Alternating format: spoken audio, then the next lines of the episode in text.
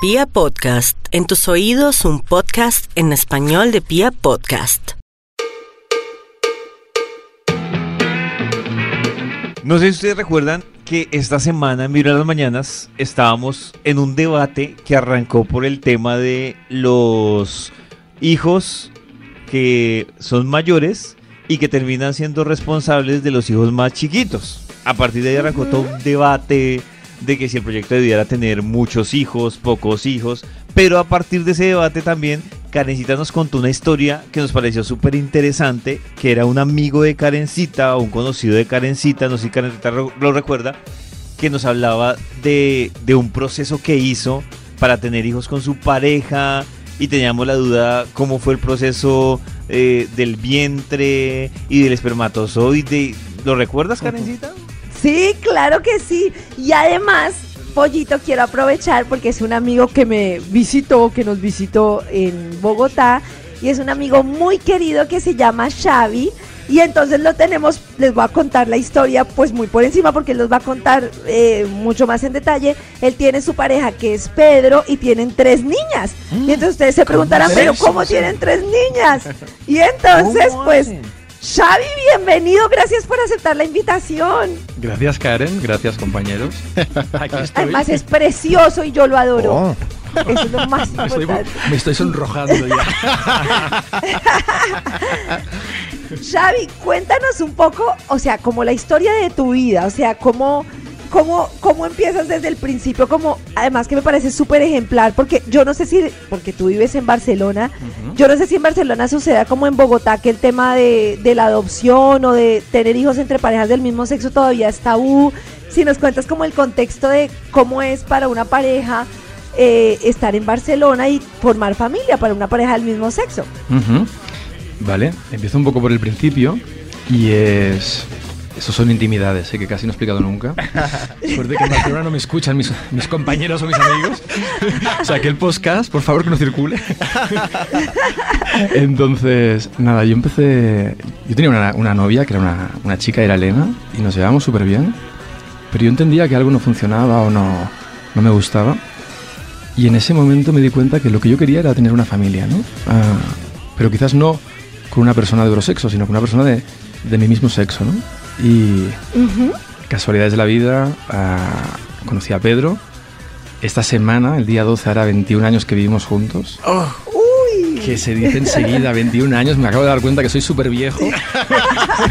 Toda una vida. No, no, no. Sí, toda una vida, 21 qué años. lindo. Y, y encima somos socios, o sea que es en casa y en el trabajo, juntos, full time. Y, Ah, y si como- que se puede. Sí, sí, claro. bueno, intentamos. Hay días que mejor no cruzar la puerta de la casa, ¿eh? en el despacho bien, pero en la casa. Entonces, con Pedro, a los 10 años de estar casados, en, en Barcelona eh, es bastante aceptable. Todo lo que es la comunidad gay. Nosotros pertenecemos a una, a una asociación que son familias lesbianas y gays. Y, y ahí hay, pues, sobre todo, básicamente mujeres lesbianas que tienen varios hijos. Y, y desde los últimos tres o cuatro años hay cada vez más chicos de parejas homosexuales que están o bien adoptando o bien maternidad subrogada, ¿no? que es como se dice legalmente. Y, y allí empecé. Allí nos planteamos el tener una familia y lo primero que fue fue plantear la adopción. Pero la adopción en España es un poco complicado, tanto si eres homosexual como si no. Y, y por ley, si eres homosexual y tienes más de 40 años, solo puedes adoptar gente adolescente. 10, 12, Ah. 14 años. Entonces, eso para mí no era un proceso de maternidad, ¿no? No era un proceso de, de claro, paternidad. complejísimo. Es muy complicado. Y, y me costó convencer a Pedro, ¿no? Porque Pedro, yo sí que quería tener familia. Pedro no quería tener familia, vivíamos muy bien, dos sueldos y... En nadie más que gastar. Exacto, sí. caprichos, ahora un reloj, ahora una bolsa, ahora un viaje. Pero bueno, tuvimos la suerte de tener un, un conocido que era pediatra, que él era gay y que tenía un niño, acababa de tener un niño por subrogación subrogada y, y nos explicó todo su proceso, ¿no? Cómo poder tener. En España no se puede tener la, la subrogación o el vientre de alquiler, también conocido. Uy, más. pero eso tienes que explicárnoslo porque eso del vientre de alquiler a mí me suena como extraterrestre, o sea, ¿cómo funciona? ¿Cómo es ese proceso, Xavi? ¿Cómo es ese proceso? Sí, sí, sí, sí. Ese proceso es un proceso muy simple. En Estados Unidos lo están haciendo desde los años 70 y es legal en Estados Unidos porque lo que es distinto es que en, en España y en el resto de la comunidad latina eh, es madre la persona que pare al bebé. Pero en Estados Unidos hay una ley que no es la ley romana, que es madre quien tú pongas que es madre en la partida de nacimiento. Ok. Entonces no se rige por la misma ley, con lo cual por eso ellos empiezan, ¿no? Legalmente el proceso es un donante de óvulos o una donante de óvulos, un donante de esperma y una tercera persona que es la carrier, la persona que va a gestar ese vientre, ese bebé, pero que no tiene ninguna implicación emocional ni biológica con el, con el bebé que lleva dentro.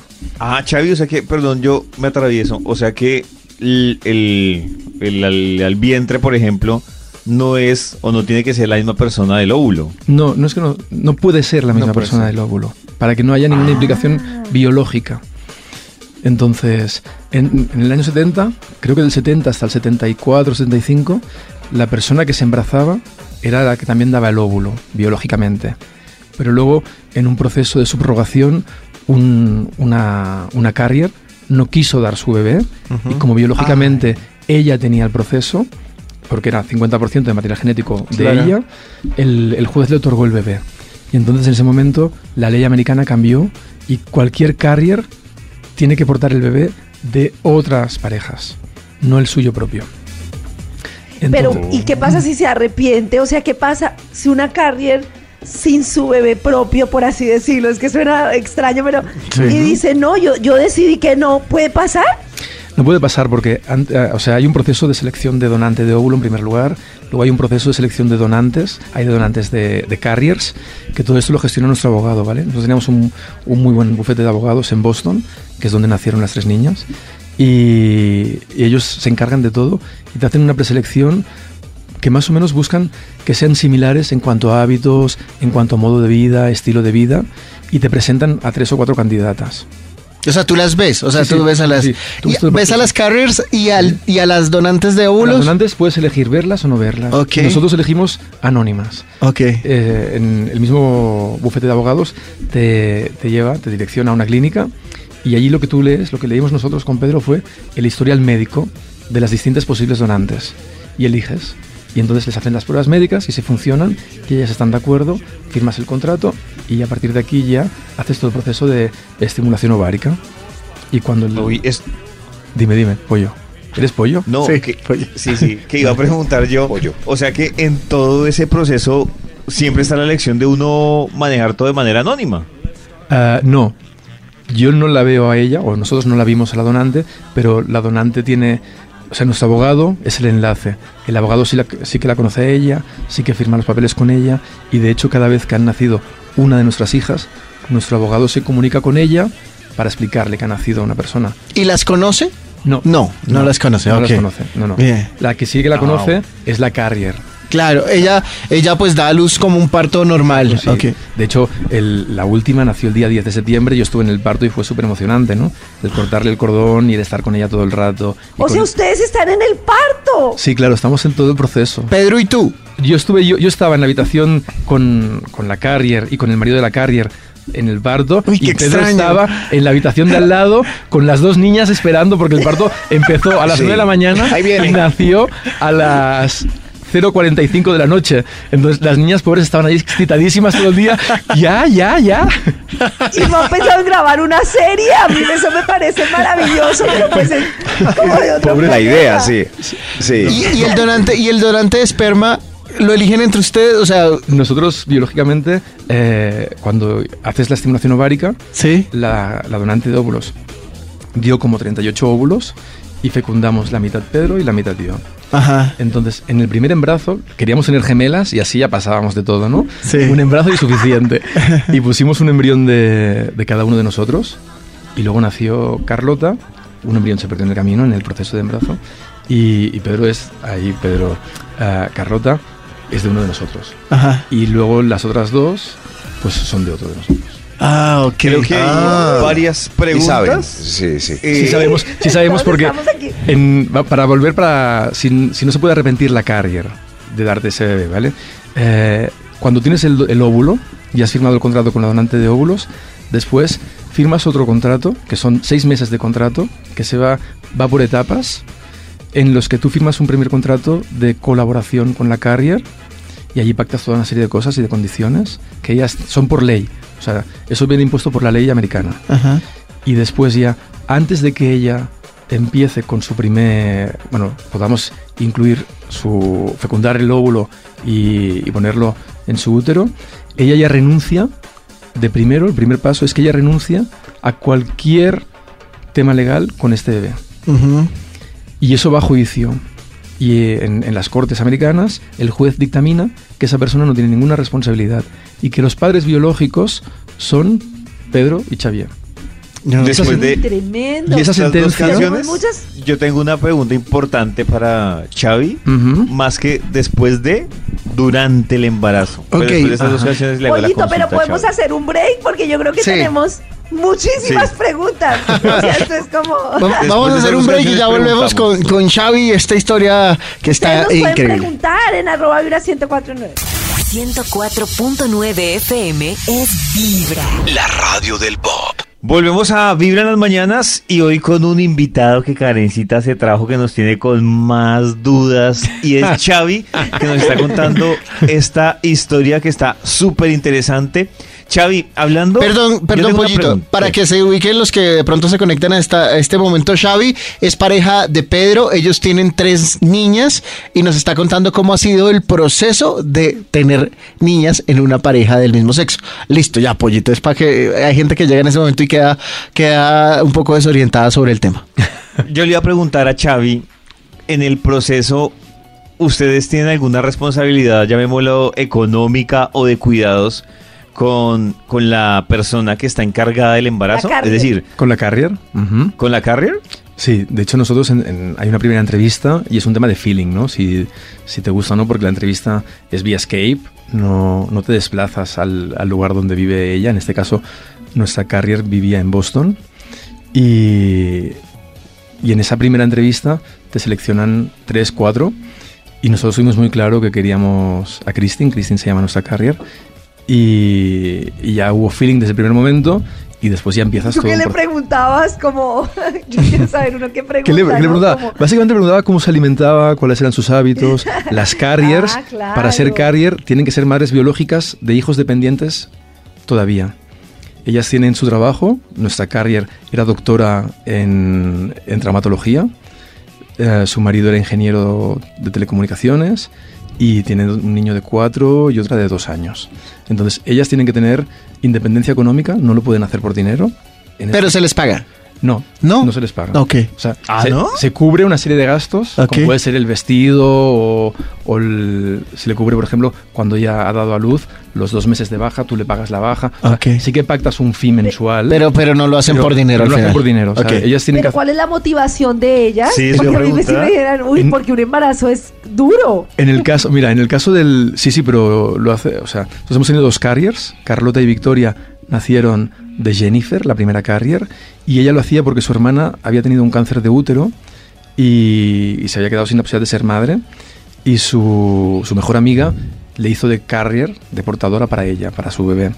Entonces, ella quería compensar de algún modo a su hermana y a, y a la amiga de su hermana, y ella se ofreció. Y ella Mm. era educadora social y lo hacía para contribuir con la sociedad, para esas madres que no podían, o esas mujeres, o esas familias que no podían tener hijos propios. Eso fue con la primera persona. Y, y con la segunda, Christine lo hacía porque realmente lo que quería era colaborar con la sociedad, contribuir y, y eso.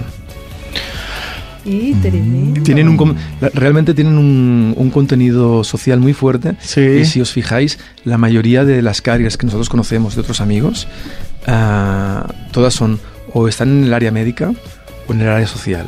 Son enfermeras, médicos, como en nuestro caso, la primera era enfermera y educadora social y la segunda era médico.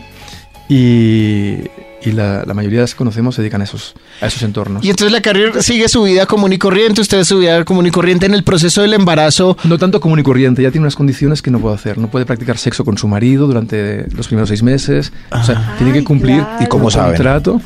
Ah, la verdad es que no, no sé cómo camarita. saben, pero ya sabes que los americanos ah, Todos lo saben. lo saben todo. Por Y eso a- te niegan la visa. y aparte, aparte de saberlo todo, ellos tienen también que una reunión periódica con, con un lo que se llama una en inglés me sale una persona que te acompaña en todo el proceso, ¿no? Un- en, todo el journey, ellos se llaman Sí. journey, en todo el journey te acompaña y ella cada semana se entrevista con el psicólogo que nosotros tenemos asignados para ella y hace todo el proceso y va, va viendo, ¿no? Entonces, dos meses antes de implantar nuestro embrión, ella ya no puede tener relaciones sexuales y empieza la medicación, ¿vale? Para que no sea recibido el óvulo como algo extraño a su cuerpo, Ujú. sino que porque al final es el embrión de otra, de otra familia, ¿no? Claro. Y, y hasta que no se confirma el sexto mes de embarazo, no puede practicar relaciones sexuales con penetración, puede hacer otras cosas. ¿no? Ajá, sí. Hay variedad. Exacto, hay variedad, hay variedad. Hay- Podemos imaginar que somos una adultos. pregunta. Dime. Y, y, por ejemplo, en ese proceso también ustedes les mandan como a los tres meses la primera ecografía y todas esas No, cosas. nosotros ¿o? en, en nuestro proceso hemos querido vivir, tenemos suerte que nosotros tenemos negocio propio, tenemos empresa propia, tenemos un equipo que trabaja con nosotros y para nosotros ha sido como ah, un, un embarazo a 6.000 kilómetros de distancia, Barcelona-Boston, pero hemos volado mucho Barcelona-Boston este año. Entonces estuvimos en, eh, en la fecundación y de hecho nos llevamos a Carlota y a Victoria, que son nuestras hijas, porque queríamos que entendiesen todo el proceso que ellas vivieron también, ¿no? Entonces, en el día de la implantación del, del óvulo, bueno, del embrión ya, porque ya está formado, ya tenía una semana, el día de la implantación del embrión, Carlota y Victoria estaban en la sala con el ginecólogo y con nosotros y con la carrier, ¿no? Ujú. Y ellas vivieron todo este proceso y están Lo asumen, lo asumen. ¿Ellas eh, qué edad tienen en este momento? Mira, Carlota tiene ahora 7 en enero y Victoria hará 5 en diciembre, este diciembre. ¿Y cómo, cómo asumen esto? O sea, lo, lo entienden fácilmente, creo que es... Yo creo que sí. Hay un, hay un hecho muy curioso. Carlota va a una escuela privada en Barcelona y, y el primer día que llegó a clase, ella tenía muy claro pues, que tiene dos padres, ¿no? Y siempre lo ha vivido. Y aparte ella siempre lo explica súper orgullosa, ¿no? Y en la escuela pues hay madres solteras, padres solteros, eso es más difícil, padres divorciados, ¿no? Ujú. Padres solteros. Y, y hay muchas variedades de familias, no solo hay una familia estereotipo, eh, la familia habitual, ¿no? Padre, Claro, madre y, y, y el primer día ellas pueden elegir una compañera para ir a comer con los padres. Y hacen una vez al mes, pues los padres van a comer en la escuela con las niñas y se mezclan. Y le dije a Carlota, ¿ya tienes claro a quién vas a invitar? Dice, no, me apetece mucho invitar a... mm, Juanita. a Juanita y a Fulanita. Y dice, pero creo que voy a invitar a Fulanita porque no se cree que tenga dos padres. Y entonces, entonces llegamos a la una, a la hora de la comida en España, y nos reciben la profesora Carlota y estaba Fulanita, ¿no? Y no digo el nombre por no decir quién es. Y si no, sus padres igual. Y, Se enojan, se enojan, y llego, nos sentamos en la mesa y hace- en, en todo el comedor, en el centro del comedor, montan una mesa y está la niña que ese día le toca con la- persona que invita y los padres, ¿no? Y lo primero que es, cuando nos sentamos en la mesa, le dice, fulanita, ¿te das cuenta como yo sí que puedo tener dos padres? El papa, el papa Pedro y el papi Xavi. Y la otra dijo, ah, sí, pues es verdad. Qué curioso. sí, es, que con los- me pare- es que los niños lo ven con una naturalidad que, o- pues ojalá el- todos tuviéramos la naturalidad que tienen los niños. Por ejemplo, Simona, cuando fuimos a donde Carlota y Victoria, que en ese momento no había nacido Daniela, le dijo Pacho, eh, papá, siento que Carlota y Victoria tienen dos papás, en cambio yo tengo papá y mamá. O sea, como diciendo, hay familia, y Pacho le dijo, sí, hay familias que tienen dos papás, hay familias que tienen papá y mamá, hay familias que tienen solo una mamá. No es como nosotros que nos, nos, nos metieron hace mucho tiempo el tema de que una familia nos condicionaron. Pero yo quería preguntarle a Xavi a propósito de eso, cuando existen este tipo de debates en radio, lo que sea, mucha gente dice, el problema puede ser el bullying al que sometan a un niño de, de pronto por su característica diferente de cómo está formada su familia. ¿Tú tienes al- alguna situación o, o tienes una forma para que esto no, no se dé en, en- en las niñas, que no vayan a, a sentirse como de alguna manera que puedan tener, afe- se puedan verse afectadas por estos conceptos clásicos? Sí, de hecho, una de las cosas que más nos preocupaba a nosotros justamente era, era este tema, ¿no? Era la educación de ellas y cómo la íbamos a llevar a cabo. Entonces, cuando escogimos escuela, escogimos una escuela primero por cercanía de casa y luego por el medio, el método de trabajo y la proximidad, ¿no? En la escuela en la que van son unos 900 compañeros, es bastante liberal y es una escuela laica y, y hay un... Ellos son bilingües, español y inglés, y tienen en la clase dos profesores, el que es 50 100% inglés y el que es 100% español. Y encima tienen un psicólogo que pasa horas con ellos, ¿no? Entonces, el primer año sí que estuvimos muy pendientes de todo ello, nos reunimos con todos los padres de la escuela, de la clase, son Ah, clases de qué 23 bien. personas, nos reunimos con todos, explicamos para evitar curiosidad nuestro proyecto, nuestro proceso. Y, y la verdad que a fecha de hoy no hemos tenido ningún problema, ¿no? Es más, ah, yo nunca hablé abierta, abierta, abiertamente de mi homosexualidad por el cargo que ocupo o que he ocupado en los últimos años y por mi negocio, ¿no? Porque al final también piensas, en España hay un grupo que es bastante conservador todavía, ¿no?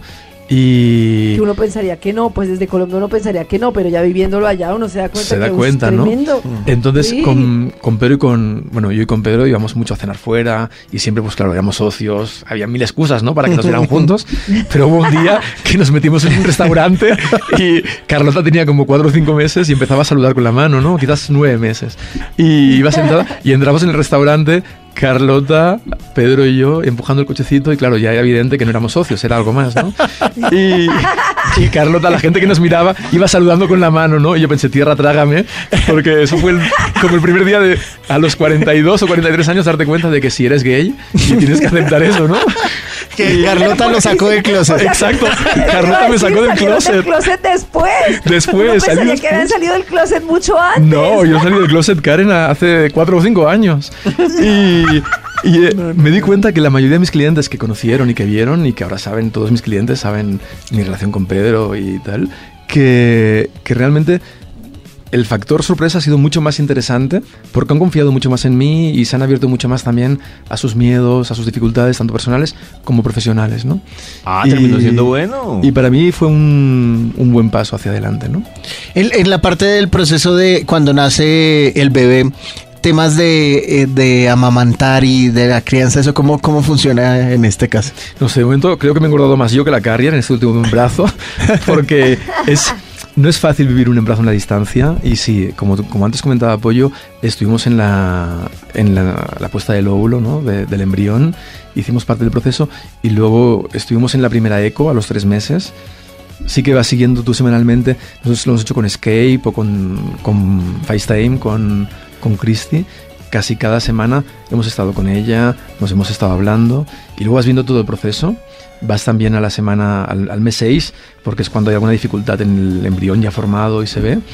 Y, y hemos acompañado, ¿no? Y cuando ya nace, o ya te dan el bebé, porque es. Yo le corté el cordón umbilical y automáticamente ya. Podemos mostrar algunas fotos. Ajá. Ya me la pongo a mi, en mi pecho y Ah. ya me voy a la habitación con las niñas y la limpiamos con las niñas, la pesan, le dan la vitamina K, le ponen la primera vacuna de la hepatitis, porque en Estados Unidos es todo como muy, Sí. muy reglamentado, ¿no?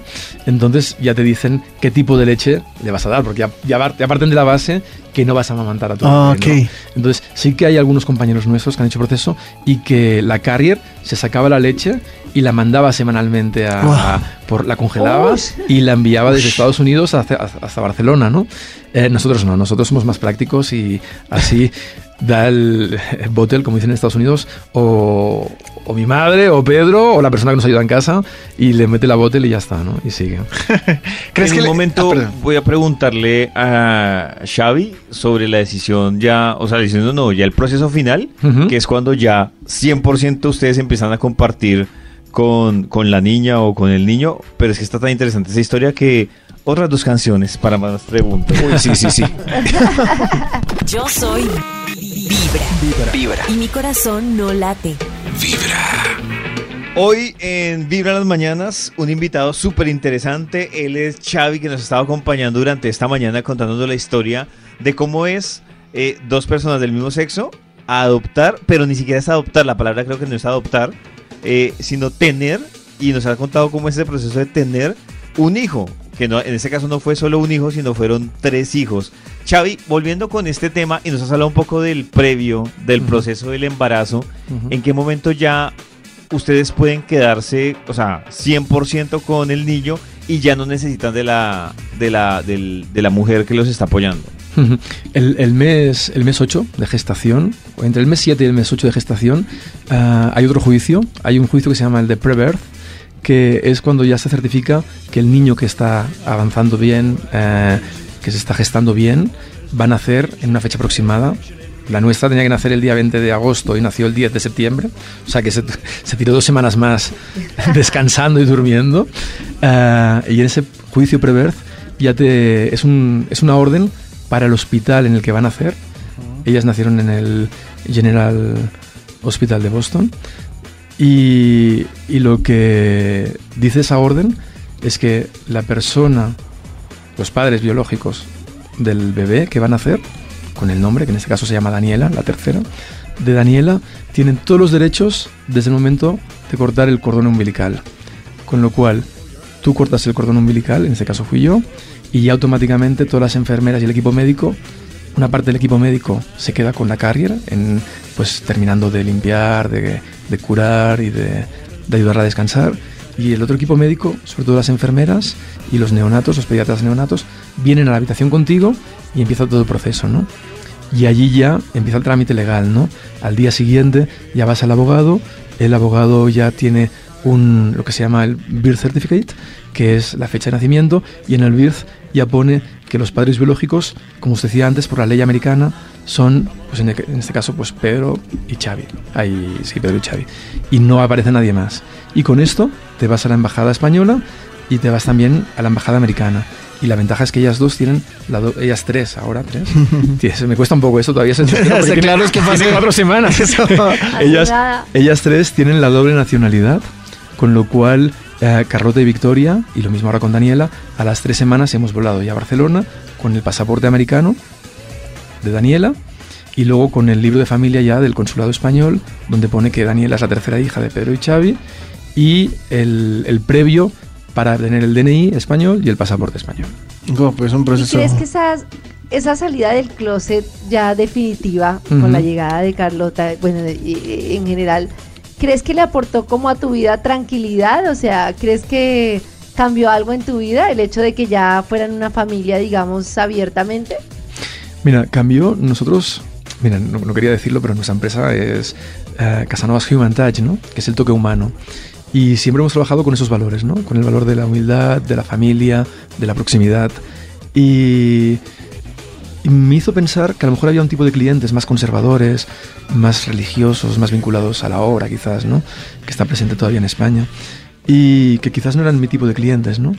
Y lo que me hizo fue abrirme a, a un, a un sector, a un entorno mucho más activo, mucho más innovador, con más capacidad creativa. Y eso facilitó también a la vez nuestro crecimiento porque nos unimos a clientes muy potentes y de hecho hoy estamos presentes ya en, en Perú, estamos en México, estamos en Paraguay y pronto en Bogotá, ¿no? ¡Uy, Entonces, toca abrir Colombia! Colombia, Colombia.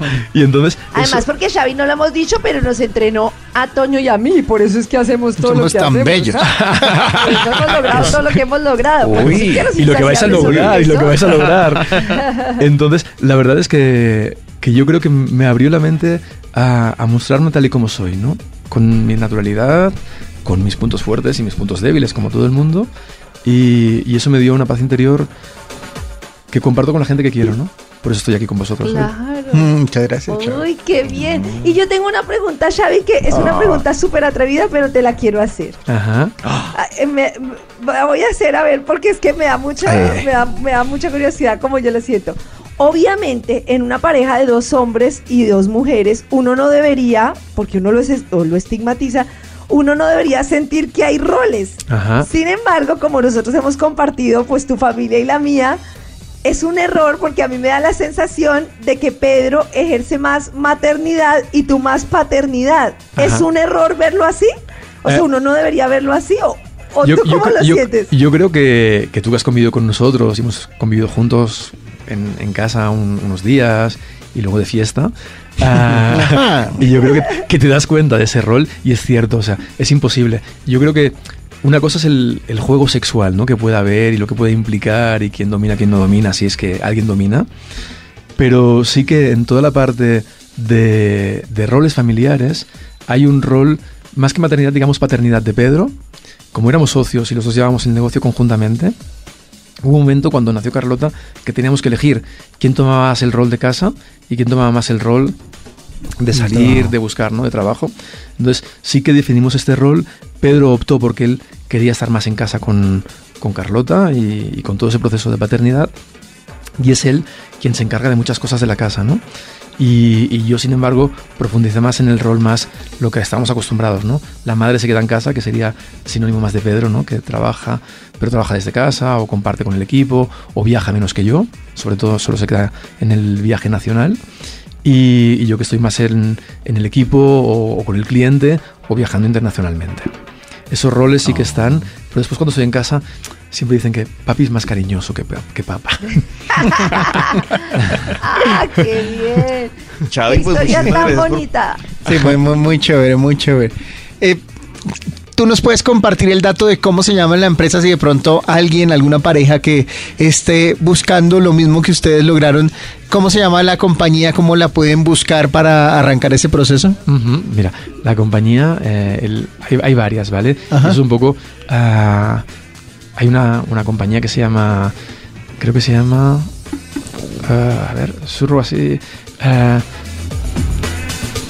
Surrogasi para millonarios, que allí es donde Angelina Jolie y varios de ellos Ajá. tuvieron hijos, y allí sí que se paga un proceso muy caro, porque es para top, top, top. Ok. Pero luego hay un bufete de abogados que nosotros buscamos varios y uno que nos gustó mucho se llama Circle Surrogacy, Ajá. que es donde está donde hicimos nosotros todo el proceso, que es un bufete de 36 abogados que se dedican básicamente para eso. Creo que es circle.com si buscáis por internet y si no luego os facilito el dato y lo podéis compartir con ellos en la red. Circle Surrogacy, sí. Sí, es esto. ¿vale? Punto com. Exacto. Y estos fueron una pareja que en el año 70 eran una pareja homosexual, eh, eran abogados y querían hacer ese proceso. Y tienen dos hijos adolescentes, de, bueno, adolescentes no, y adultos de veintipico años. Y hicieron todo ese proceso y fueron creciendo. Y allí van a encontrar todo el proceso, les van a explicar perfectamente cómo es todo el proceso, en qué consiste. Y también, evidentemente, hay un importe económico muy importante, pero que es legal. O sea, Ujú. yo creo que todo lo que nosotros pagamos en cuanto a ayuda, ayuda en vestuario, ayuda en comida, ayuda en, en reposo, que hay un- unos fees, Sí. eh, te diría que ese fee no tiene nada que ver con el fee que se queda el abogado por hacer todos los juicios, todos los papeles Claro. y todo, ¿vale? Ah. Pero yo creo que esa es una muy buena y también hay otros sitios de Estados Unidos donde se puede hacer, pero sabéis que en Estados Unidos cada estado tiene sus propias leyes. La ley que es más ágil en el proceso de surrogacy es la ley de Boston.